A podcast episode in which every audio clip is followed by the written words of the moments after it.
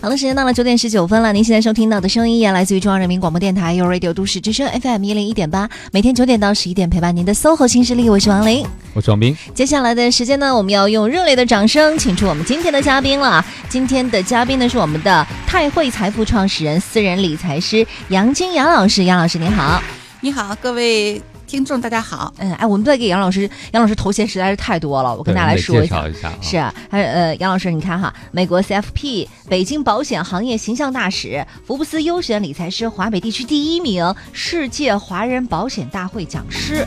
太棒了，这么多的头衔。对我们请资深的杨老师来呢，其实是帮助我们各位职场新人做一件事情啊，就是关于职场新人的理财的问题。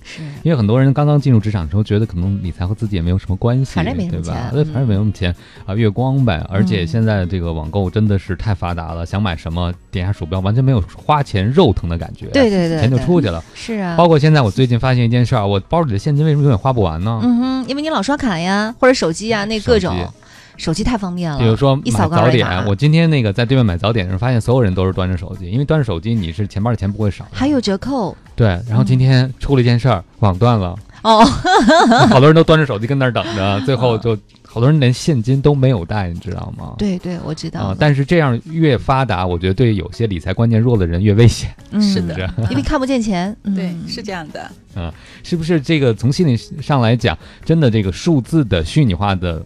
货币和我们真正从兜里掏钱还是很不一样的。嗯，我自己也感觉微信一支付好像没没花钱的感觉，没有任何肉疼的感觉。对。但是前两天你朋友圈里没有人晒，就是说那微信二十万的什么零钱的余额已经用完了，今年就不能再用了。他们真的有人已经用那个微信的那个余额支付付了二十万了，哇，太恐怖了！就是零钱支付是有上限的，对，它有上限是二十万，然后今年的话额度就是二十万。然后昨呃前两天分别看到两个朋友在晒，说啊怎么还有这么一个规定？那我下半年怎么活呀？然后就很有意思，我说哇都已经好吧好吧，对，零钱就走了二十了，拿零钱买车了吗？啊，我们最近还观察到一个报告是讲的八零后，就说这个月薪多少在八零后人群中才是比较。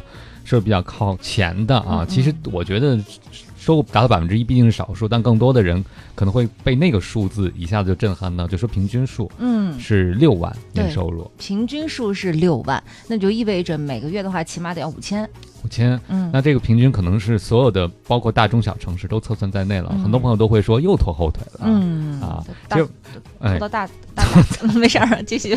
我们特别想问一下杨老师，就是。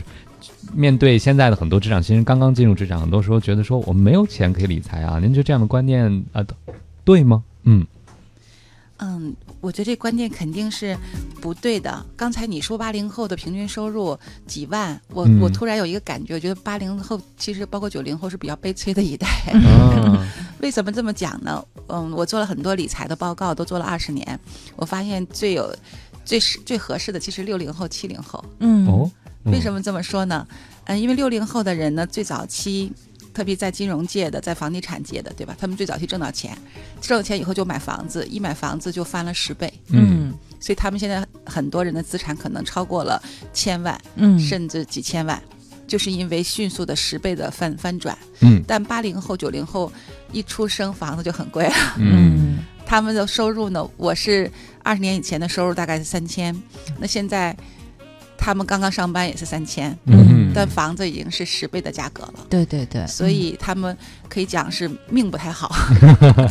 这是这是，我先出去喝杯水吧，要不？啊，这个对，这个肯定社会发展赶上不同的阶段，但可能也正是因为这样，他们更多的需要靠自己，对不对？反而是不是就更需要有更好的理财能力了呢？没关，呃，就是我想说这个意思。嗯，实际上就是我们可能创富的这个高额增长的时代，可能慢慢即将过去。嗯，所以更得靠自己精打细算。嗯，靠自己科学的去规划，才可能获得这个真正的财务自由。对，因为咱们总是说理财是有钱人的游戏啊，但是另外都不一直在说你不理财财不理你嘛。所以就是是不是说，如果收入可能是在中等甚至是中等偏下的人的话，就更应该去好好的理一下自己的财了。对，那我就想问大家，为什么收入是一直中等或中等偏下？嗯，这是为什么？哎，嗯，我我个人想，我第一个想到的答案可能是因为，比如说在职场上，他的工作能力，他的位置没有再往上走。嗯，对，嗯，对，这是大部分人的常态。对，但为什么有的人同样的环境就能够不路一路向上？嗯，那有的人就一生就是这样子。嗯，实际上现在我越来越觉得，理财其实不仅是今天有没有钱。你未来有没有钱，决定于你的思维方式，嗯，你的观念和你对钱和对生活的态度，嗯。哎，这事儿就有意思了，不光是账户上钱倒来倒去那么简单，购买理财产品那么简单，而涉及到你的思维方式。这思维方式不光是和理财有关，还和你未来人生能不能越走越好、越走越高有关系，是吧？对，所以刚才您问我说什么是理财，我其实今天可以这么讲：今天有钱根本就不重，有没有钱根本就不重要，不重要，关键是未来要有钱。对，是你一定要持续的、不断的增长你的财富。一直有钱，嗯，那么为什么会这样？实际上，理财是一种，我认为是一种生活方式，嗯，它是对自己一种人生的终极的规持续的规划，甚至可以讲是一种智慧。嗯，那您刚才讲到了，比如说这可能是一种思维方式的差异，能不能跟我们讲几个？比如说您觉得典型的，在呃，不管是您刚才讲到了这个理财，就如同人生规划，对。一样的，有什么典型的陷阱呢？您观察到的，特别是对于年轻的朋友啊。对我简单说一个我印象特深的哈，我有一个同事，今年假如说他嗯他四十多岁了，然后一直财务上其实就不是很乐观啊，就是满足基本基本生存而已。他是北京人，不用租房子，可能会好一点。然后我问他，我说为什么你一直是这种状态？因为他从别的地方到我们那个部门，他说我对钱不感兴趣。嗯哦，对，嗯，他觉得，我觉得我不太需要太多钱，但实际上生活是需要钱的。嗯，然后我就想起我另外一个客户，给我很大的一个触动和刺激啊。这个我那客户那天请我吃饭，他是个男士，大概七四年，然后他就说：“杨晶，我今天请你吃饭是因为你帮我，嗯，做了规划，同时我说说我最后一个目标实现了。”嗯，我说你什么目标实现？他说我来北京的第二天下了火车，我自己给自己做了一个人生规划。就写了十四个清单，就我这我要做十十四个事儿，达成十四个目标。第一个目标就是在北京，啊，多长时间把自己母亲接过来？嗯，什么时候结婚？然后什么时候收入过百万？什么收入过千万？嗯，甚至最后一个是我我考入哪个名牌的 MBA？嗯，结果他请我吃饭那一天是全部都实现了。那您负责的那部分是哪一部分呢？嗯，我是帮他做的那个他在成长过程中那个保险啊和财富管理的规划。嗯，他甚至把我的课件都看了。嗯，就是我学理财师的课件他都看了一遍。嗯，哇，所以他对我的触动是非常大的。包括我这个同事，我突然一个意识，在理财中其实是人。嗯，你想要就容易有，如果你强烈渴望，就一定可以有。嗯。就是他，您您那个同事，他说他对钱不感兴趣，嗯，其实钱对他也不感兴趣，所以他就跟钱离得越来越远了。嗯，是的，如果你都不渴望，那钱其实可能有人讲钱是有声音、有嗅觉的，是吧？它是也是扎堆儿的，所以我现在也发现。越有钱的客户越有钱，嗯啊，越说我不爱钱的人真的越没有钱，嗯，所以人是人的内内在的那种态度，可能是决定有没有钱的核心问题。所以我一直想问职场年轻人的一个关键问题：说我现在反正也没有钱，不用理财，那我想问你，你将来打算什么时候有钱？哈，啊，你怎么去思考钱的问题？嗯。他们可能会觉得，说到那天有钱了就有钱了，这事儿就自动发生了，是不是？但其实你那天有没有钱，取决于你今天做了些什么。对，哎呀，汪老师太开心了！下节目以后，终于可以撕去我所有的伪装了。我就是爱钱，怎么了？九点十八分，来自唐喆的一首《小镇姑娘》送给大家。各位有问题想提问的话，可以通过微信跟我们联系。各位好，欢迎回来！您正在收听的这个声音依然来自 SOHO 新势力有 Radio 都市之声 FM 一零一点八五双冰。我是王林，此刻陪伴我们坐在直播间的嘉宾依然是我们的泰汇财富创始人、私人理财师杨金杨老师。杨老师您好，啊，大家好。欢迎杨老师，杨老师刚才给我们开了个窍啊，就说实际上理财不简单的是一个数字的游戏，不光简单是对钱的一个打理，更重要的是对人生的规划。对，它跟人是密切相关的，尤其是你到底想不想，有没有这样的一个理财的这样的一个意愿。对，其实我听到您说，我更觉得让自己增值是一个保值最好的办法，是吗？是的，所以现在对年轻人而言，我想。我自己也想到了二十多岁来北京毕业分到北京的过程。其实前七八年到三十岁想买房的时候，发现自己是没有钱的。嗯，其实那时候收入也不低了。九六年的时候，大概九七年就十万收入了，对吧？按理说应该能攒很多钱。对呀，九七年的时候你想想。对呀，是收入非常高的，是我们同学中的一个传奇。嗯，但是呢，自己就是没有学理财师，也没这个意识，所以就全部变成了消费型资产。就 全花掉了，全花掉了。对，又买一个。九七年就这么任性了，那现在人任性多了。然后就包括买那个最大个的手机，是吧？然后包括就是呃不没买房子，买成车了，你知道吧？那个时候九七年的时候哈。对对对，所以就是说，我现在突然有一种嗯很强烈的感觉，实际上这个年轻人啊，最重要的可能还得先挣钱。嗯，挣钱嗯是拿到第一桶金还是最重要的。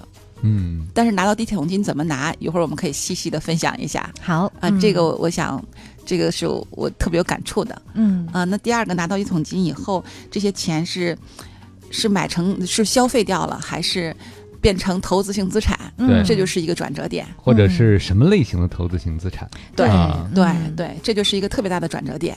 那有的人买车了，可能要是变成买房子首付了，结结果完全不同。对，嗯。好在我后来学理财是觉醒了，所以，所以呢，拿了一部分钱去买房子了，就是不同了。所以说，这是对年轻人有两个关键点：先是怎么挣到一桶金，嗯；第二个挣到基本生存的一桶金以后，怎么去理财。嗯，好，那咱们要不先说说第一桶金吧？我相信好多人都特想知道。嗯，所以挣到第一桶金，我我现在认认认为是第一个，就是真的做好职业规划。嗯，做好职业规划，嗯，是挣到第一桶金的最重要的。嗯，我现在面试了很多人，大概很多人在三十岁到三十五岁还没找到自己真正的定位。嗯，就我这一辈子要干嘛？我乐此不疲，是吧？累死也心甘情愿的地方没找着。嗯，其实对很多人来讲，呃。还有人找已经很不错了。有些朋友可能真的就没有想过什么，我这辈子的职业终极目标是什么？什么乐此不疲？我就这么干呗，别人都这么工作，我也就这么工作呗。嗯，你说的是大部分都很正常的状态，这是最可怕的。嗯，就是去找还探索，那还还算是成功的第一步，是不是这样子？那所以职业规划其实，嗯，你想如果不做职业规划，我可能今天的收入是四千。明天的收入可能还就四千五，嗯，是吧？慢慢的就慢慢每年涨五百块钱、一千块钱，不可能改变太多的命运。嗯嗯，即使理财可能也不会特别好。嗯，明白了。但但如果说有个质的费用，可能今年四千，明年五千，后来就一万，然后就两万，嗯，就五万，对吧？这个是有可能的。所以职业规划，我想是第一桶金的前提。哎，我又想到了前两天有朋友跟我分享，他说这个通胀年年都在发生，只是高高高高低低的问题。对，他跑赢通胀一个最根本的方法，其实是让你的挣的钱跑赢通胀，对不对？不光是你账上的钱，那你挣的钱怎么跑通胀？它是核心思想，就是你每年的自我成长、自我增值，你要跑赢。嗯，对，所以最大的财富管理是管理好自己，因为自己是最大的资产。嗯，太对了，因为这才是以不变应万变，对不对？对，这是唯一的方法。对，那人的那个实际上职业规划分成内职涯生规划和外职涯规划。嗯，我们原来都特别在乎外职涯规划，就是说这公司我去了是面试的是给我一个职员，还是一个经理，还是个总监的位置？嗯，特别看得重这个，那相应来讲就待遇就不同嘛。但是很多人根本拿不到这个这个职位，即使给很高职位，低收入很低。另外一个可以被剥夺。外职业升华，对吧？就是我如果给不给你这个位置？对，如果这个老板很欣赏我这个类型的人，我可能就非常好，级别很高。嗯，如果不太欣赏我这种类别的人。就可能就可能给我剥夺了，换一个老板我就得走人了。嗯，特别是职场中还有复杂的一些人事的问题，对吧？有时候也不是我们能够去操控的。就主要它这个反映的是外部环境的一些事儿。那咱们说这个内职涯的话，就可能是你更多的是属于自身的这种修炼了，是吗？对，就王老师刚才讲的是让你自己内在的力量，嗯，你自己的 思维模式，嗯。你对生命的态度、价值观，嗯，包括你不断的这个内在的专业技能的成长，内心的成个人成熟度的成长，嗯，我想这是伴随一生，谁也拿不走的，嗯，他即使不给我头衔儿，我自己的这种内在影响力，也会形成深远的那个波澜，影响很多人，嗯，所以去哪儿也不会特别担心，嗯，就走哪儿都不怕，对，所以现在我觉得，年轻人不攒钱 其实也没关系，就是刚刚。你看，刚刚毕业的人挣四五千块钱，其实很难攒钱的。哎，是吧？房租除去房租除去加费吃饭，基本上就所剩无几了。但是呢，唯一的就是要投资，就可以消费。消费在两方面，第一个，适度的去学习，自教找自己，哎，想学的东西，对吧？嗯，甚至是说呢，你可以请一些高人吃饭，嗯，找一些导师，嗯，职业导师，我觉得这特价特有价值。嗯，这个饭吃的有收获，有收获，然后人脉的积累，对你迅速。让自己定位，知道自己要什么，就跟导师谈各个行业感兴趣去谈，嗯这个我觉得特别有收获的这个价值。第二个消费什么呢？投资买衣服的话，一定要买职场中能让你看起来非常的成功那种感觉的服装。嗯，很多人在淘宝上买了很多衣服，去职场穿，根本让别人感觉这就是一个打工的。嗯，我想起了我有一阵儿那个录电视节目的时候，我当时买衣服只有一个标准，就是买的衣服能赚钱。买这衣服能赚钱，就是能上镜嘛，就这么简单。嗯，就是说我穿这衣服是有功能性的，要不我就能去讲课，要不我就能上镜。我会觉得这衣服能够创造额外价值，嗯，否则我就买最便宜的，因为反正也不涉及到就是出镜会被别人看到，你就穿自己舒服最随便的就行了。是，所以咱们俩来上节目的时候都是这样的，是吗？还有我，所以我想，可能您背后说到的这些，貌似是购买的策略，实际上是思维策略，对吧？其实你已经在投资了吗？是投资自己的策略啊！我我记得我一个 朋友，也是我一个客户跟我讲，他说他是财务总监，考了所有的呃那个呃财富财财务管理的特别牛的证书哈，就注册注册财务规财务师啊，就是这个会计师，特别难考的。他就说他，我就说他每次见到他特别优雅。我说我认识你快二十年了，每次都那么漂亮。嗯，他说这是职场必备的。嗯，这也是一种投资。对，因为你这样的话给别人感觉你是非常职业的，嗯，你是非常的有成长性的，所以老板会不断的去重用你。因为你是很尊重自己的工作的，嗯，从你是不是尊重自己的衣着，你着装，你带给别人的感受就能看得出来，你很尊重你自己的工作。对，就是甚至像在我们在销售的这种这种公司更明显。嗯，我们来的时候，老师培训就会讲说，你先买一套最贵的衣服哈，他说买上名牌包，先让别人看到你很成功的样子。嗯，这个样子代表你已经很成功了，其实你什么都没有呢。但其实这个成功，光我我的感觉就是，当你穿上这些东西的时候，会改变你对自己的影响、印象和定义。对你，你已经看到了未来的你。对，其实这个视觉化的目标是更重要的。对对，对，状态会不一样。对，你就先成为成功的样子，然后你就慢慢就变为成功的样子了。嗯啊，这其实这目标的指引。刚才您也讲到了，说比如说在投资的时候，应该投资一些能让自我增值和成长的。方向对吧？对于年轻的朋友，对，那其实很多的时候，有些年轻朋友也在说，我我挺自我成长的，比如说我花钱去看戏，嗯，啊，花钱去看展览，出去旅游，嗯，呃，但是他们可能会觉得说，这样不也挺好吗？我觉得过的人生就蛮任性、蛮随意的，因为我还可以积累很多社会经验，去看风景啊，我吃喝也是有体验的呀，嗯，对。但是杨老师意思是不是说，就这个这个体验的话，一定是要跟人相关的才行，而不是说就是你完全自己一个人沉浸在其中的？嗯。你想，如果我就挣了五千多块钱的时候，你能玩什么？对，你能玩什么？然后你玩的是非常短暂的，可能就是新马泰就新街口游一游，是吧？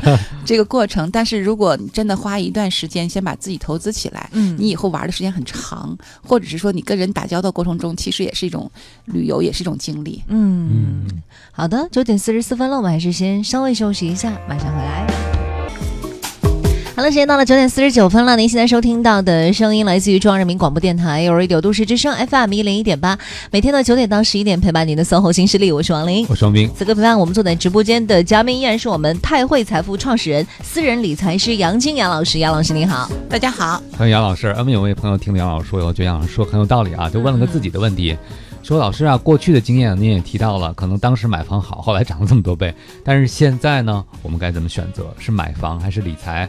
我现在的基本情况就是月薪七千元，三十岁，目前还没有成家，我外地人在天津啊，我该怎么规划呢？哎，嗯嗯，这个是所有年轻人都是最大的一个问题，买房的问题，买房的问题，因为买房基本是被导引成第一需求了，是吧？对。我是这么看的，买房子实际上现在房子就是一个保值的工具。嗯，如果是作为特别大的增值，其实已经过了那个黄金时代了。嗯，就不像我说的六零后，他们的房子可以从五千涨到五万到十万，对吧？但现在买房子，你可能是两万，以后可能慢慢两万五、三万，它是这样一个自然成长的过程，翻倍的机会几乎是很难了。嗯，所以呢，如果我想自住。我为了自己强迫自己存钱，我完全存不下钱的那种态度，我觉得买个小房子没有问题。嗯，但是买房子呢，你要评估，要做个平衡。我认为人生其实是个平衡的智慧。对，第一个呢，我其实是比较反对买特远的，就是在郊区的房子。如果我一天工作时间来回在路上三个小时。我认为那三个小时是极昂贵的成本，嗯，因为最值钱的是你的时间，对对对，是吧？你为了住在自己的那个小窝里，那么老远的时间。每天三小时是非常昂贵的，嗯，三个小时可以创造无限的收入。我记得之前在路过国贸那儿的时候，我一开始不知道的时候，就是那八字头的去燕郊的公交车，嗯，我当时没有看过站牌到哪儿，我就看车上好多好多人，你见过吧？一群一群，就是乌泱泱的一片。后来我才知道，原来那都是呃住在燕郊通勤到北京来上班的朋友，嗯，他们单程可能有的人甚至要两个小时，单程两个小时，所以真的是。呃，没到那儿就是躺下就睡，还没睡醒呢就起来了，又回到北京来上班。对，嗯，是这个问题。咱们呃换个角度，这是第一个。第二个呢，你会发现郊区房子涨的速度永远不如城里快。嗯嗯，是吧？它涨一倍的时候，城里三倍了。嗯，所以说，如果从为投资的角度来讲，它绝对不是最好的增值工具，嗯就增值的方式。那大家说我我有条能买得起，但时间是昂贵的成本，嗯，增值的速度也很重要。所以有的时候我就建议我的那个年轻同仁要买，你就哪怕在城里，他要在天津嘛，嗯，买一个相对来讲城里上班近一点的小户型，因为你不可能一次到位，嗯，对。你购房很难一步到位，说我一下买个一百三的，因为你不同身份阶段需要也不一样，不同，所以这个时候你可以进一个稍微好一点小区，可能哪怕卖个四五十平米的房子，嗯，先自己一个人住，自己一个人住，贷款压力呢别超过你自己收入的百分之五十，那已经到极限了。好，贷款压力，贷款不能超过你其收入三十就正常，嗯，五十就到极限了，否则的话就没法生存了。嗯，如果这样的话评估，你超过五十你就不要先不要买了，嗯，你还不具购买房的能力。因为你就不敢换工作，嗯，你不敢选择，而这时候自由和选择，对吧？提升你自己，甚至有一定的波动性，然后去创造一个更高的可能性，这个是必须的。嗯。其实我在想的是，他提这个问题，因为他提到一个他三十岁没成家，所以我在想他这个置业会不会跟他以后要成家有关系？如果要买一个就是比较小的小户型的话，就是想那可能是不是过两年我就得要再换一套房子啦？会不会有这样的一些担忧呢？嗯，对，其实换房子是也是可以的，也正常。嗯，就是说你在城里，我自己有个很深的感受，像我的亲戚买到天通苑，对吧？包括我的同事买到燕郊，他们基本永远进不了城了。嗯。哦，他们将来孩子上学基本上就很难，都得在郊区上学。明白了，到不了好城里的好的学校，对吧？不是学区房，就是重新得置换。再有一个，它涨价的速度不如城里快，嗯，所以买不起城里的房，永远买不起。嗯嗯。所以，但是如果有个小户型，涨的速度不见得慢，我可以卖了，嗯，再换一个大一点的，它跟市场上同期同成同期成长的，是不被不会被市场甩下来的。嗯，但是杨老刚才说的很重要的一点，不知道大家有没有注意听？就是你的生命就没有弹性了。嗯，就是说，像这个朋友，如果他买了一个大概达到收入百分之五十，甚至略略超过，他在想我忍一忍吧。好多朋友会说，我咬咬牙吧，反正就这几年是吧？这以后就怎么怎么样了。但是有可能他在这几年他就不敢去上学，对，他不敢停下来，比如三个月去做一些跟自我成长和累积有关系的事情，对不对？对对，等于被房子给绑架了，绑架了。嗯。好了，九点五十四分了，这样我们也稍微休息一下。来自于李宇春的《一九八七》，我不知会遇见你，送给大家。整点过后，我马上回来。各位好，欢迎回来。您正在收听的这个声音依然来自 SOHO 新势力 Radio 都市之声 FM 一零一点八，我双斌。哎，我是王林，此刻陪伴我们坐在直播间的嘉宾依然是我们的泰汇财富创始人、私人理财师杨金杨老师。杨老师您好，大家好。欢迎杨老师，哎，今天我们说说职场新人的理财规划，确实是进入职场的时候，刚才杨静老师说了，啊，投资什么都不如先投资一下自己，哎，但有些职场新人这个钱真的花的是没有办法计数的，就是实际上他不光是投资自己，他是投资到哪都不知道。对，所以记账嘛，一定得记账才行。对，所以杨静老师，你建议职场新人有一点点，哪怕我们说没有钱做多余的投资，要不要规划一下自己的支出究竟是怎么样的？就分配怎么来分配一下？嗯，还是。还是规划一下比较好。我们讲没有计划，嗯，有计划不见得成功，没计划一定失败。啊，有计划不一定成功，没计划一定失败。对，所以就是譬如说我今年还是定好自己这一年的目标。你像我自己每年给自己做两次财务报告，我自己给自己对做理财报告，然后我就嗯。知道我首先我确定我要什么，嗯，问这一年我大概财务上我争取多挣多少钱，嗯，就我收入大概有个预期，然后我大概分配到哪些方面我必须要开销的，哪些是我呃学习的钱。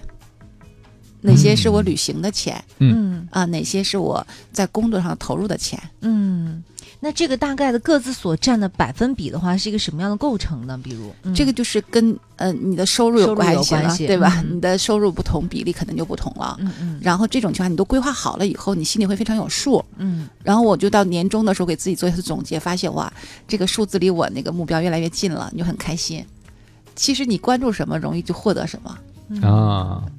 就像生活在下盘棋，你在规划中，你就看，假如我看到数字增长，我特别开心，嗯，然后我发现离我的退休目标越来越近了，就更自信了，在工作中你会更从容，因为你心里有底了，心里有底了，对工作的依赖性，从内心那种不安全感在下降，哈，对你不是今天必须这样。必须挣到钱，否则的话明天就没法活了。不是，是因为你现在可以做重长打的，你可以好好工作，热爱你的工作。嗯，因为你知道，只要这样，你的钱会越来越多。嗯，然后你现在钱很多，让你就更从容。嗯，它是一个良性的循环。嗯，这其实也是为以后能更加任性做好准备，是吧？对，嗯。那今天咱们不是来聊这个职场新人嘛？就职场新人的话，他们可能就是呃更急切的很想知道一下，具体每个月我这个收入该怎么样来安排。就假设咱们现在一个呃刚刚毕业的一个大学生，他这个一一个月的月薪可能就只有三千块钱，就是咱们您您可以就是告诉他，比如说按比例来分配，百分之十去干什么，或者哪一笔钱可以存下来，咱们去做一些就是投资性的一些东西，然后哪些钱是可以支出的呢？嗯，可以。如果他一个月能挣呃能剩三千，可以吧？剩三千，挣三千就不谈这些了。三千那个还把这些东西都付完了，房租房租什么的都付付完了。对对对，我想他三千块钱不够付房租的说一个听友的例子吧，有一个单身男青年，他说自己在北京工作啊。月薪一万，除去房租，他应该是合租是一千五。嗯嗯，那他就想问问杨老师，您建议像我这样的人选择什么样的理财方式，或者说不理财的话，我这钱该怎么放到不同的篮子里？您觉得比例是合适的？对，嗯，他还说自己不着急结婚，他一个人是够花的。嗯，你看他，假如说房子租的还挺好，挺便宜的合租哈，他假如说嗯一个月房子一千五，他我再给他四千块钱的开销钱，可以吧？嗯。生活品质不会太差，是吧？对，这里包含吃饭的钱，我觉得可以拿出来，剩下还剩五千，啊，可以吧？就剩剩五千块钱。嗯，我建议他拿出来一千块钱去学习，嗯，就日积月累攒一万块钱或攒五千块钱。我我自己每年都会有学习计划，所以我知道一般的课程的价格，好的课程呢吧，大概一天两千到三千，就是好的课程，因为你没有必要学那个就是。要学经典课程，嗯，然后你的同学、你的老师都不同，嗯，积积积累了人脉，对吧？同时又学到了一个正确思维，嗯，不好的老师会误导你，给钱都不要去。这种学习的方式的话，比如说去听课的话，它是属于短期的这种，还是可以根据自己实际需要去学短期的都可以。举个例子，你像我们这个工作是保险和理财顾问，我们需要面对越来越优秀的客户，所以我们只能让。你的财务上永远跟你的客户没法抗衡，嗯嗯，因为你总想找比自己收入高十倍的客户，是吧？或者资产更高的客户，但是呢，唯一能抗衡的方法实际上还是内在的力量，嗯。所以我会给我的同事两个学习，我就给他们推荐，年初就定好，第一个学理财师的专业执照，嗯。如果他是做 IT 的，对吧？可以前一段我听说有什么专门做高级设计的，收入可能会过百万的，你就往这上学，投入去学，对吧？学理财是你就学理财师执照。这是第一种专业学习，嗯，其实可能就几千块钱，嗯，你可以学个短期班儿，先学一部分，然后有钱再学，对吧？这是第一部分。第二部分呢，在职场中，我特别建议再学心理学的课程。嗯，心理学的课程，我特别在意在意这个，因为，呃，刚才你新闻中不也讲了吗？你性格外向的、内心成熟的人，容易获得更高的收入。你因为你愿意合作，愿意承担，是吧？愿意去有更好的沟通的效率，所以。晋升的空间会非常大和非常快，所以这取决对自己的认知，自己认知越清楚，对外穿透力就越强。嗯，但那种内在的力量，很多时候是我们从小到大从来没被培养过的。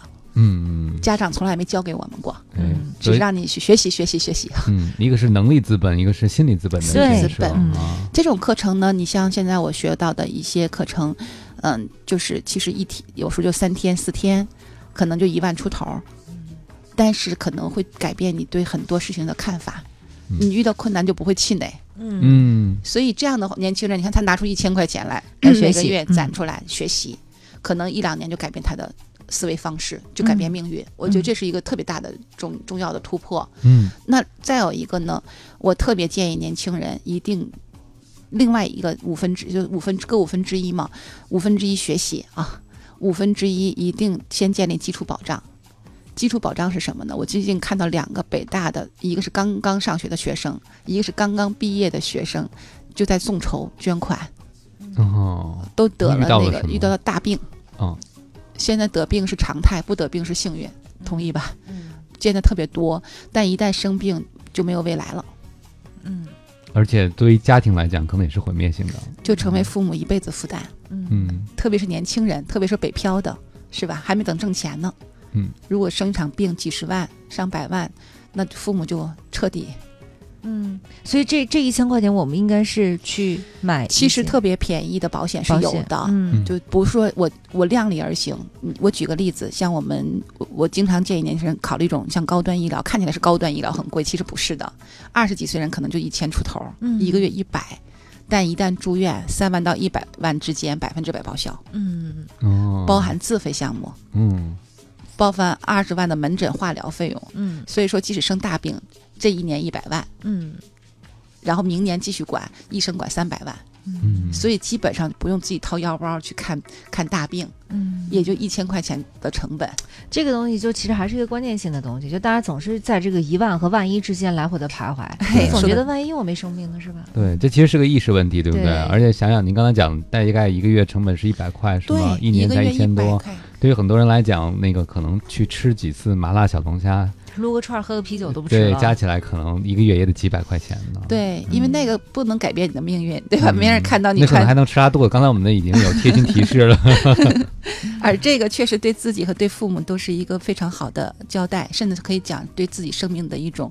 非常好的一种安排，对，也是一种尊重，我觉得太对了。对，核心是尊重，是对自己生命的尊重。越是这样，反而可能越没事儿。对，因为我在意，对吧？对，就是我生命有价值啊，善待它。我现在从来都不怕跟别人说我怕死，我真的很怕死。那关键是，光恐惧之外，还为你的担心、你的担忧做了些什么？我觉得是更重要的。你像我做理财师，首先我要我的钱不损失，嗯，这是增值的前提，对吧？嗯。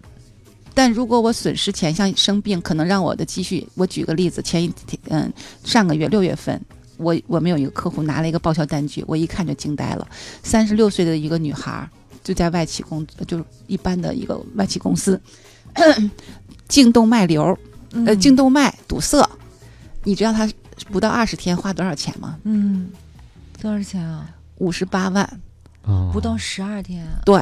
然后他的是三个支架，因为这个堵塞嘛，就支架一个支架十五万，嗯，三个支架就四十五万，光材料费呢，手术呃就是手术费药费才两万块钱，嗯，材料费五十五万，他幸好有社保哈，就只报了三十万，剩下二十八万自费，嗯，我现在就想年轻人呀，刚刚入职场，他的住院押金三十万，嗯，就很多年轻人连住院都住不进去，押金都没有，嗯。很现实，但如果买保险的话，这些都能报的，是都能报。嗯，这这二十八万就全都 cover 掉，全报销了。嗯嗯，其他成本就一千多块钱。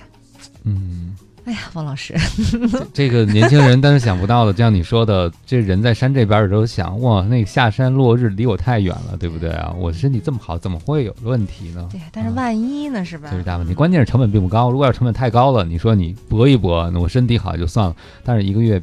很少的，一个月一百块钱，对所有人都是微不足道的。对，这个是对二十多岁的小朋友来说的哈。对，因为你越年轻买越便宜。对，对，对，对。所以职场期人只能买那种消费型的便宜的保险。哎，这样的我觉得非常合适，兜底儿。嗯嗯。因为他还没有能力特别多钱去储蓄，对吧？嗯。所以这是他第一步要考虑的医疗。对。然后还有身故，那就是四五杯咖啡的钱，我算了一下。对。然后你包括这才一个月一百，身故保险其实更便宜。就是身故保险的意思是我不在了，我去照顾我父母。嗯，对，嗯，身故保险是吧？就我承担的第一份责任是照顾父母。嗯，第一张保单受益人应该写成父母，这都是我觉得我的第一张保单就是我给我妈买的，然后我自己身故金给我父母。嗯，因为，特别是我我是我算从外地来北京，对吧？是这样的一种状况。那其实这个也很便宜，大概一百五十块钱可以保十万一年啊。嗯。一千五百块钱就一百万，嗯，一百万意味着一个月一百块钱的成本，意味着什么呢？给给父母大概一年十万，十年的生活费，嗯。明白了，嗯，就是反正，嗯，会会想到这些。虽然虽然在在咱们中国当中，好像可可能会很忌讳说这样的一些话题，但是我觉得这个是很正常的一件事情，因为你确实可以想到，万一就这个东西不好说，万一真的不在的话，咱们起码要给父母留一份保障。关键是当你知道有这个保障之后，你在做很多事情的时候，你会觉得，就像杨老师刚才讲的，你会更有信心、更放松。对对，因为你知道有个安全网在。其实我们不是为了掉到那个网上了，对不对？但有那个网和没那个网，你在高空作业的时候，你感觉肯定不。一样是不是？你说你没有后顾之忧了，你可以放手去做。没错，就像我们在山底、山山山谷之间走钢丝，然后如果后面有一个绳子牵着你，你知道永远掉不下去。嗯，但如果没有的话，就风险更大。对，嗯，所以那就是一个牵绊你的、可以保护你的绳索。嗯，就即使我有问题，可以给父母留下足够的有尊严的生活。嗯，但实际上我的成本一个月两百，嗯，就是一个地铁月票钱，是吧？或者朋友的一顿。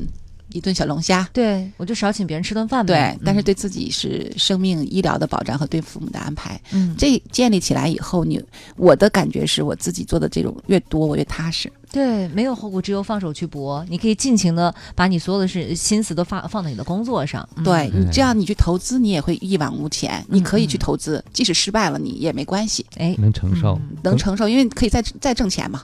只要身体好，一切 OK。对，关键你可以撒开腿去职场中尽情的奔跑了。啊对，我现在急需好几个保险，我现在赶紧去买。嗯，好了，这样已经十点十六分了，我们还是稍微先休息一下吧。来自于林俊杰的一首《不吵不用花钱》送给大家啊！发现很多人在提问题了哈，各位有什么问题的话，也可以在微信上面跟我们联系，微信的公众账号搜索添加“都市之声”为好友，发送文字留言过来就可以。好的，时间到了十点二十一分了。您现在收听到的声音来自于中央人民广播电台 u Radio 都市之声 FM 一零一点八，每天的九点到十一点陪伴您的 SOHO 新势力，我是王林，我是王斌。此刻陪伴我们坐在直播间的嘉宾呢，依然是我们泰汇财富创始人、私人理财师杨青杨老师。杨老师您好，大家好，欢迎杨老师。我们有位朋友听到杨老师说以后，估计已经感觉到这事儿挺重要的了哈。他就说自己有孩子有家庭，今年三十一岁，自己创业，投资股票、基金也都投。啊，这个年收入啊，真的是我念出来，估计大家都会非常非常羡慕的啊。对，五十到一百万，嗯，一直都没有买过保险，为什么呢？我我当时跟汪老师看到后面这句，的时候觉得您年收入都五十到一百，然后从来没有买保险，所以他现在也想请教一下杨老师，但是当然不晚哈，就想请教一下杨老师应该怎么样去投资呢？嗯，投资保险，嗯，对，三十一岁的时候做保险其实是一个非常好的阶段，嗯，年纪又不算大，但同时还有钱了，这个很重要。那么一般。正常保险应该是自己收入的百分之十到百分之三十之间。嗯，那么，嗯，这是比例，你控制好比例，太多了就有压力了。那么这三十到百分之三十中间包含几项内容，就像我们走台阶一样，嗯，一个台阶一个台阶往上走。第一个台阶就应该考虑身故保障。嗯，身故保障，对，第一个身故保障就是说我不在了，怎么去照顾别人的问题。嗯，因为他有孩子。嗯，实际上这个额度取决于孩子的需要。哎，而且你想想，我估计照他这样的创业，应该他是家庭主要的经济来源和支柱，对不对？是唯一的，因为有孩子，一般他能干，他爱人就可能不上班。一会儿可以问问他，是吧？所以第一个台阶呢，就是需要你赡养的人的需要，身故保障，身故保障不是自己的需要。嗯。这是第一块，第二个台阶我们要走的实际上就是医疗的问题了。一家三口，甚至包含父母的医疗问题，嗯，所有人都是彼此的漏洞，嗯，因为一旦生病，就会拖垮一个家庭，甚至是两个家庭。你像他五十万的收入到一百万，其实能剩下来就五十万就不错了，嗯，他三十积累三四年两三百万，其实一个家庭一个人生病。对，就像您刚才说那姑娘那个情况，十二天五十八万就没了。对，嗯，所以这就是很快，对吧？你可能工作五年的积蓄是一天一个星期的开销。嗯，所以说，所以要是非常完善的医疗计划，嗯嗯，保费不用很贵，你就组合好大病保障。我我认我觉得医疗就是两个组合最三个组合最合理。大病，第一个大病保险，嗯。就是我一次一旦患病，给我五十万或一百万的赔偿，嗯嗯，这跟你的收入挂钩比例买一个额度。第二个就是现在目前国家出了一个特别好的政策，叫税优保险，嗯，如果你的收入在八千一万以上，基本上是不交钱的。用税就可以抵的那个保险费了。叫什么税？税优健康保险。税这是今年呃三月份以后刚刚出台的，国家拿相当于国家拿税税来补贴你，嗯，国家来出钱给你买保险。这个是要去申请的吗？对对，你给保险公司买完，拿着那个票据去单位报税，嗯，单位就可以给你结税了，嗯，可以抵扣个人所得税，抵扣个人所得税。我举个简单的例子，大家就明白，这个其实特别好。今天我们就是一个义务宣传员了，这是国家政策。举个，假如说这个收入三十三岁的一个人吧，他收入是一万块钱一个月，很正常吧，是吧？他呢，如果正常交税的话，两千四要交三百多的税，自己能拿到手，能拿到一千九百块钱，就两千四，嗯。嗯，就能拿到手，交完税变成一千九了，嗯嗯。那么他如果买税优保险了，国家这个政策。他能拿到手两千零二十二块钱，嗯，就节税嘛，剩下那些呃三四百块钱，三百多就变成他的一个二十万的医疗报销费用。你只要是管自自费项目，就是甲类、乙类全报，哦，丙类呢只也报百分之九，有几大类是报销的，能报百分之九十左右。嗯，所以呢，就相当于他社保是三十万的额度变成了五十万了，嗯，还含一些自费项目了，等于他如果买了这个保险。多挣了一百多块钱不说啊，还额外获得了二十万的保险，一生管八十万，嗯，所以特别合适。所以年轻人呢，这是可以做的。哦，那这个是你这个是哦，你先问。这个保险受限制吗？就是只有某些类型的保险能够享受这样的抵扣个人所得税？这是专门的一个保险。就像专门的税优保险，叫做税优健康保险。对，没错。大概现在，呃，国内应该五六家保险公司可以有。哦，哎，我想问杨老师，他这个是一定要月收入在八千到一万之间才可以是吗？就是收入越高的人，他抵税越多，抵税越多。对，就起码得八千以上。嗯，对。其实要是四千以上的，就是一年能抵一两百块钱税。那我可以自己再补贴一点，可以的，这也是可以的，也是能享受到很多优惠的。然后这两千块钱，他如还别给他储蓄，你明白吧？每年保证百分之三。刚才汪老师问我有没有投资渠道，保证百分之三已经是很高的收益了。嗯，现在是要给到四点多。三千块钱理财其实是没什么好产品的，对对对，是非常合适的。所以这是国家变相掏腰包给你看病。嗯，所以其实倒过来，对，倒过来也是说明，其实国家的政策是在鼓励每个人用更多的多元化的自我保障方式来保障自己，对吗？不是只依赖我们所谓的社保，就是各种的组合方式。没错，您刚才是第二类，对吧？还有第三类，第三类就是我讲的那个高端医疗保险。嗯，对年轻人来讲，就一千出头，一个月一百块钱。嗯，然后它是三万到一百万。之间报销嘛，然后自费项目全报，嗯，就是即使去协和特需，他都管，哦，是吗？但是这个年龄越大，他是那个得交的钱越多。你像我这个年龄呢，大概呃三千块钱，两千多一个月是吗？一年一年啊，也不贵，也四十五岁了，对吧？也不贵。你像我先生五十二岁，大概一年三千出头。嗯，其实也不贵，所有人都承担得起的保险。这个是消费型的，消费型的，但是这种消费是特值得的。嗯，它比我一件，假如一件大衣两千块钱，嗯，对我的生命影响完全不同。不是，关键是对您日常生活的状态影响也是不一样的。你会觉得我有一颗定心丸在那儿。你说的太对了。所以你说，你看，其实用很低的成本把大病保障起，大病是储蓄型的，将来可以，也可以买消费型，也可以买储蓄型的，自己存一笔钱，管一辈子，是吧？一旦患病，给我。呃，像我自己，假如说给我三百万的补偿，就解决了自己收入的问题，可以这几年好好休息，不用工作，对吧？嗯。第二个呢，我可以吃很好的自费项目，嗯，你像美国靶向药，一年七十几万，非常昂贵，嗯，我可以好好调养自己，嗯，尊重自己的生命，是吧？这是第二个，那这是大病的作用，创造收入，让我好好疗养，嗯，那。这个税优保险和高端医疗解决的报销问题，嗯，把社保不能报的、额度不够的、封顶的全部突破，嗯，等于我一加上社保，总共有一百五十万的额度一年，嗯，自费项目都管，所以自己可以很坦然的。对吧？即使生病，完全像英雄一样无所畏惧，就可以随便喝有撸串了，是吗？对对，而且我会想呢，就是就算我这个病治不了了，万一有一天我真的不在了，但是我之前也已经有了这个身故的保障了。对，那我身边的亲人，包括我的家人、我的孩子，他们都不会有太多的后顾之忧，不会因为我的离去而家里少了这么一个顶梁柱这样的感觉。哦，我这边特别想分享两个故事啊，一个是关于这个第一个身故保障的问题，我是。前年在美国参加 MDRT，当时有个演讲嘉宾，年轻小伙子，很帅，很阳光，跑上台啊，大汗淋漓。他说我今天来演讲是刚刚下飞机，刚刚开完我的钢琴演奏会。嗯，他说我在这儿感谢我的单位的叔叔和我的父亲。他说为什么呢？因为我一生的梦想当个钢琴家，结果在我五岁的时候，夫人父亲突然去世。嗯，但他给我留了足够的学费，就是他有很单位叔叔给他设计了一个很高额的保障，给我留了充足的学费，让我和我妈妈没有搬开别墅，嗯啊，然后还正常在很好的学校上学，继续完成我的钢琴课。所以今天我刚刚开完演奏会，飞到这儿来跟大家分享，我感谢这种制度对我家庭的安排。嗯，所以我要感谢在天的父亲，我想给他们一个回馈，我用他们的爱、他们的陪伴，完成了我人生的梦想，也是我父亲的梦想。就这个画面对我来讲特别的难忘。嗯，这是这是第一个第一个故事。生命很多时候一点点安排就能影响很多人。对孩子来讲，他觉得没有失去，嗯，他是一种陪伴，不不论在或不在，这是第一个感受。第二个呢，还有一个，嗯，我我还看过一段录像，嗯知道吧？一个人他是农场主的儿子，非常的不错，三十几岁有两个孩子，结果他在草垛的时候塌下来，砸断他的双腿。我记得在医院他那个场景，我以为会很悲伤，嗯双双腿截肢了，结果他的孩子他在床上跑来跑去，一会儿蹦上来，一会儿蹦下去，知道吧？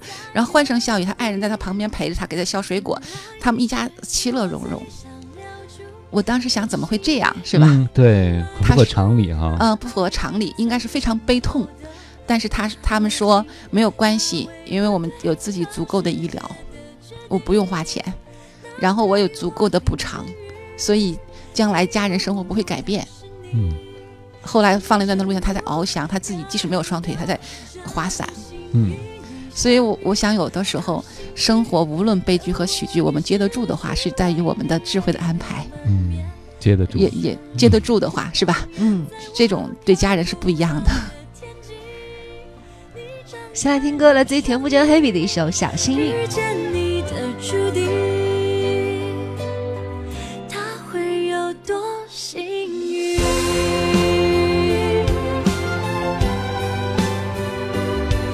各位好，欢迎回来！您正在收听的这个声音依然来自搜狐新势力 Radio 都市之声 FM 一零一点八，我是双斌。我是王林，此刻陪伴我们坐在直播间的嘉宾呢，依然是我们的泰汇财富创始人、私立私人理财师杨晶杨老师。杨老师您好，大家好，欢迎杨老师，很多朋友已经等不及了，一大堆朋友在问说，您刚才讲的那种消费型的，就是一个月交一百到两百块钱，然后可以三万到一百万的一个保险的报销额度，嗯嗯这究竟是一种什么样的保险？我们怎么能购买到这样的保险呢？嗯嗯、我这个是以泰康人寿的叫悦享中华 B，嗯、嗯大家可以从网上搜，这是一个为例的，嗯，它就是一个叫高端医疗保险，呃，大家可以嗯找到找到我们也 OK 啊，嗯。去去咨询去购买都行，这是一个性价比非常高的杠杆儿。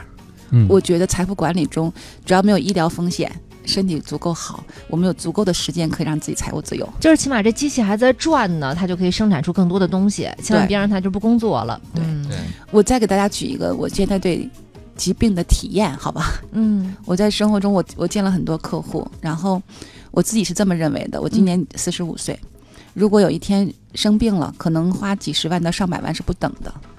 我要求也会越来越高，对吧？嗯希望有品质。但如果像我举个，我先生是中科院的，他们的收入其实是非常固定的，他是嗯学者。他就属于那种不太喜欢挣钱的人，他觉得够到基本生存就 OK 了哈，可能一年十几万、二十万的收入，呃，也没有太多积蓄。我想，如果有一天我生病了，他可能，嗯、会愿意拿出钱给我治，但没有多少。他可能下一个选择就是卖他卖房子嗯，来来来管我。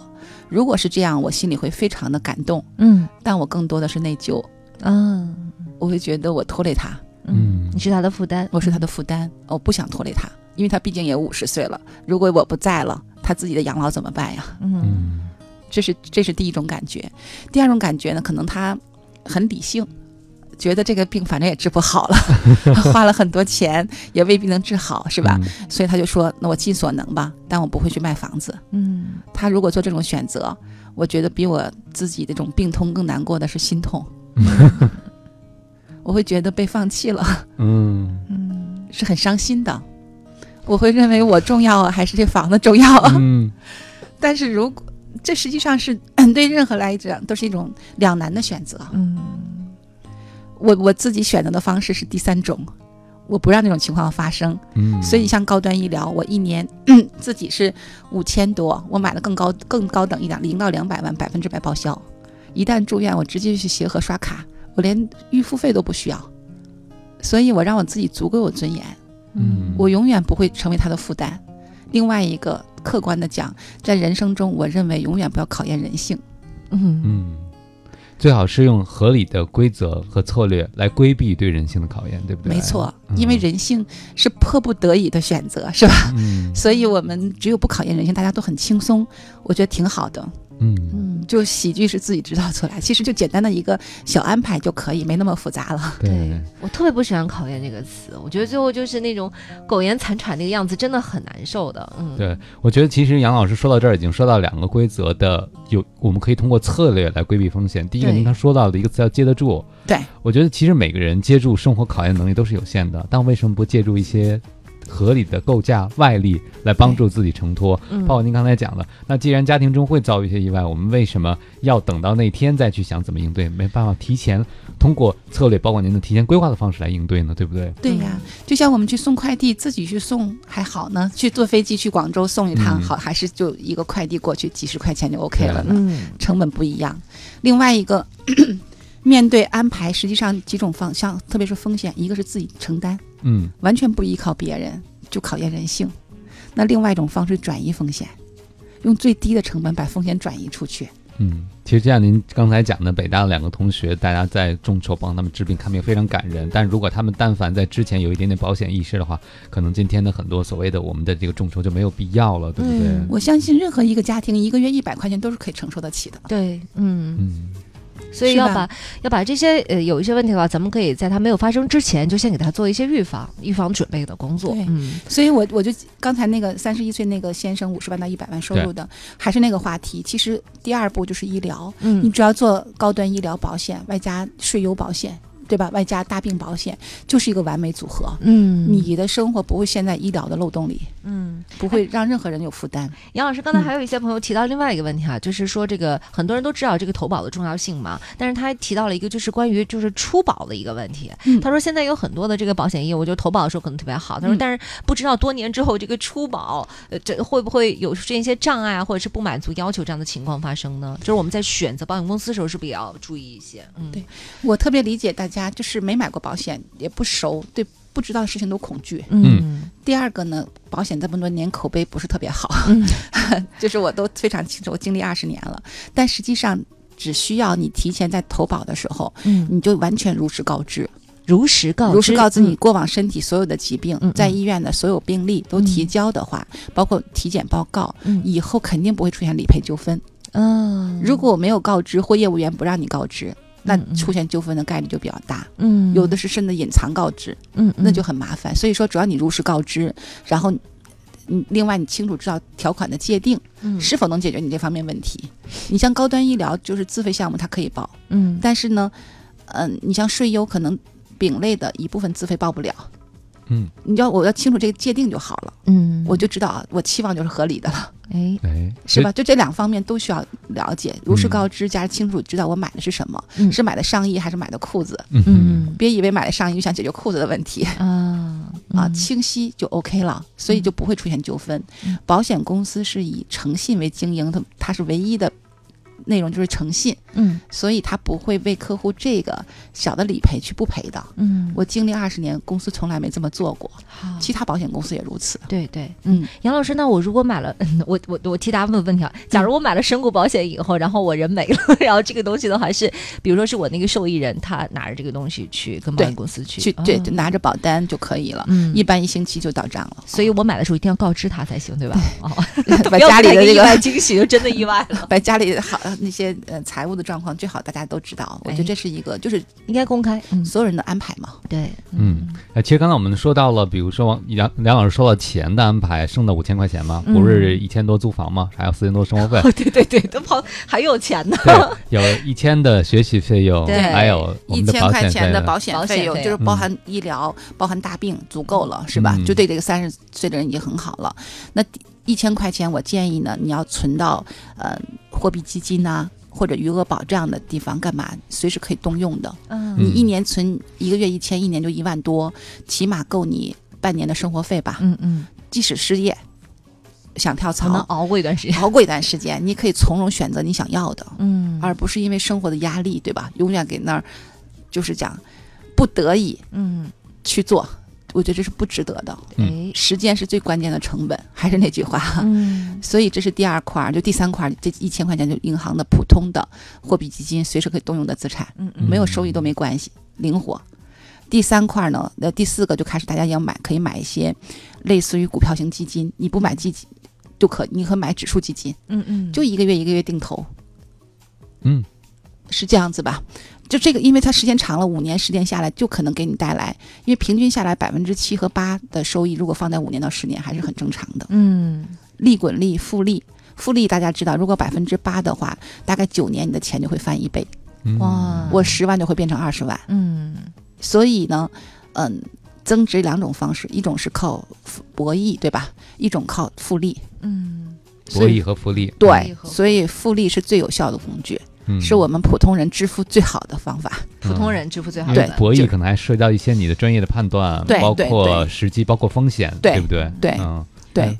所以博弈和这个，就是你看，我们创业有时候是博弈，对吧？就一个战略的思考，有时候是博弈。嗯。但是建立在你的经验上，那就长期复利是我们所有人致富的最好的方法，稳定长期。嗯。巴菲特不是最牛的，他一年收益平均下来二十多。嗯。那很多人一年就翻一倍。嗯。但巴菲特是长期复利，嗯，持续这样，他跑赢了所有人。对他最后其实是用常识跑赢所有人，对不对？对，所以我们可以用复利，这是我说的这这一千块钱，嗯，还剩一千块钱呢，大家可以做点类似于债券类的这种资产，债券型基金买一点，也是一个月一个月定投，等于你资产中所有的几乎都有了。嗯，我想你攒五年十年，可以弄个首付了。啊买个小房子，对吧？哦，然后是那个首付哈，对，就是弄个你自己的那个首付款去买个房子，对，好一点的地段的，可以不见得很大。同时，你剩下的每年的每个月的积蓄继续理财。嗯，好的，年轻就无数种的可能。十点四十五分，年轻无极限，送给大家。好的，时间走得很快，已经到了十点五十分了。欢迎大家依然守候收听 u Radio 都市之声 FM 一零一点八，正在为您直播的 SOHO 新势力，我是王琳，我是王斌。此刻跟我们一起坐在直播间的嘉宾依然是我们泰汇财富创始人、私人理财师杨晶杨老师。杨老师您好，啊，大家好，欢迎杨老师。我们有位朋友，我还是替他问一句吧，因为我觉得他问的问题挺有典型性的。他三十六岁未婚，就是单身啊，女。他说适合什么样的险种？我就觉得他代表了一群人，因为现在很多的女生越来越独立了，嗯，就并不是说一定要走进家庭生育，他们可能会选择独自生活。这个时候对他们来说，生活一个巨大考验就是我独自生活，要是应对万一的话，作为一个单身女性，我需要在自己的生活保障上做什么安排？嗯，对，其实还是就刚才讲走那几个台阶，嗯，第一个台阶还是需要，如果他，我觉得都在意父母，是吧？很便宜的保费。照顾父母的这个资产就生活保障，第二大病保险和医疗高端医疗和这税优组合在一起，让自己医疗没有漏洞。嗯，因为成家的人可能还有老老公可以靠一下，哎，是吧？那他只能靠父母了。嗯，而父母退休以后是完全是需要被照顾的人群了，所以他给自己做一个备胎是很重要的。嗯。这是但但就只能靠自己是吧？或者靠靠保险。那第三块呢？他可以给自己建立一点嗯储蓄的养老年金啊，养老我对，就是等于三他是三十六三十六岁吧，存十年存到四十六岁，嗯，对吧？然后五十岁开始一点点领钱，用三四十岁的自己照顾五六十岁以后的自己。这是非常好的方式，嗯，就自己对自己负责，对，就是让自己给自己开工资，嗯，让自己不用工作也可以很轻。这很多年轻人可能现在都想到了，比如说不再只依靠社会化的养老，还有自己的一些补充。但是所谓的养老年金，是我存进多少，然后最后我就慢慢再把自己存的钱领出来，是这个概念吗？是的，它就是应该有增值吧？有增值。其实举个例子吧，可能我存十年存了呃五十万，嗯，但是我慢慢领，可能领回来一百五十万到两百万，其实就两两年越年轻倍数越多。就是我活时间越长，领的越多。然后你年轻的时候越早存，其实以后你领的越多，时间的复利和增值。嗯，其实保险本身是复利，通货膨胀也是复利。嗯，他们两个可以是非常好的，就是通过保险来跟通货膨胀慢慢持平的方式。就看他能不能跑赢他。对，另外他是个长跑冠军。没错，就是马拉松，就是马拉松中那个肯尼亚黑人，越跑越快的那种 复利。所以说，这个等等于从三十六岁开始攒钱是最好的方式了。嗯，好的。我们有一位朋友问了一个问题啊，我觉得杨老师其实您今天说的不光是理财，还是一种人生思考方式。所以有位听友他说，我自己是博士毕业，在事业单位做技术工作，请问除了杨老师啊，除了本职的技术工作之外呢，我还应该学些什么方面的知识呢？这生涯规划的问题，因为他现在感觉自己除了上班。基本都不看书了，然后生活也挺无聊的。嗯，他在事业单位做技术型的工作哈。对。因为今天杨老在一开始就说了，其实这理财关键还是你要有自理能力，先理人，先把自己先理明白了啊。所以他就问了这么一个问题啊。嗯。啊，这个我特别能理解。我有两个建议啊，一种就是说，他想不想当一个好父亲，是吧？嗯。啊，想不想当一个好丈夫？如果这个他也很在意的话，是生活中很重要的一部分。如果能让家里人觉得很温暖，他，我觉得上心理学的课程啊，譬如说像萨提亚也好，是吧？什么教练技术也好，就类似很多这这种类型的，他可以去学习，更透彻了解自己，了解到别人的需要。嗯，第一个就如果职场中没有办想再发展的企图的话，可以在家庭中做父亲、做老公，自我的内心成长方面有所投入。这个投入好了，实际上你对自己了解了，你就会对很多人了解，对自己同事和领导都了解。嗯，其实我上完课以后，以前我的同事说你就是目的目标感特别强，你根本就不顾我们的感受。我当时认为是说我带领你们大家越来越好，不就很好了吗？但实际上大家要的是你对他的关心，是吧？但后来你上完课发现大家需要这个，我也要好好做，结果反而更融洽，团队更有爆发力。嗯，这就是对自己生活和对。团队的改变，嗯，那第二种呢，就是在职场中，呃，技术毕竟它也要慢慢，呃，有一个管理和协调，是吧？我觉得领导力的课程其实是可以上的，嗯，哦，领导力的课程，对，就更有效的管理好自己时间和，甚至是一种积极价值观，我觉得那个是特别值得。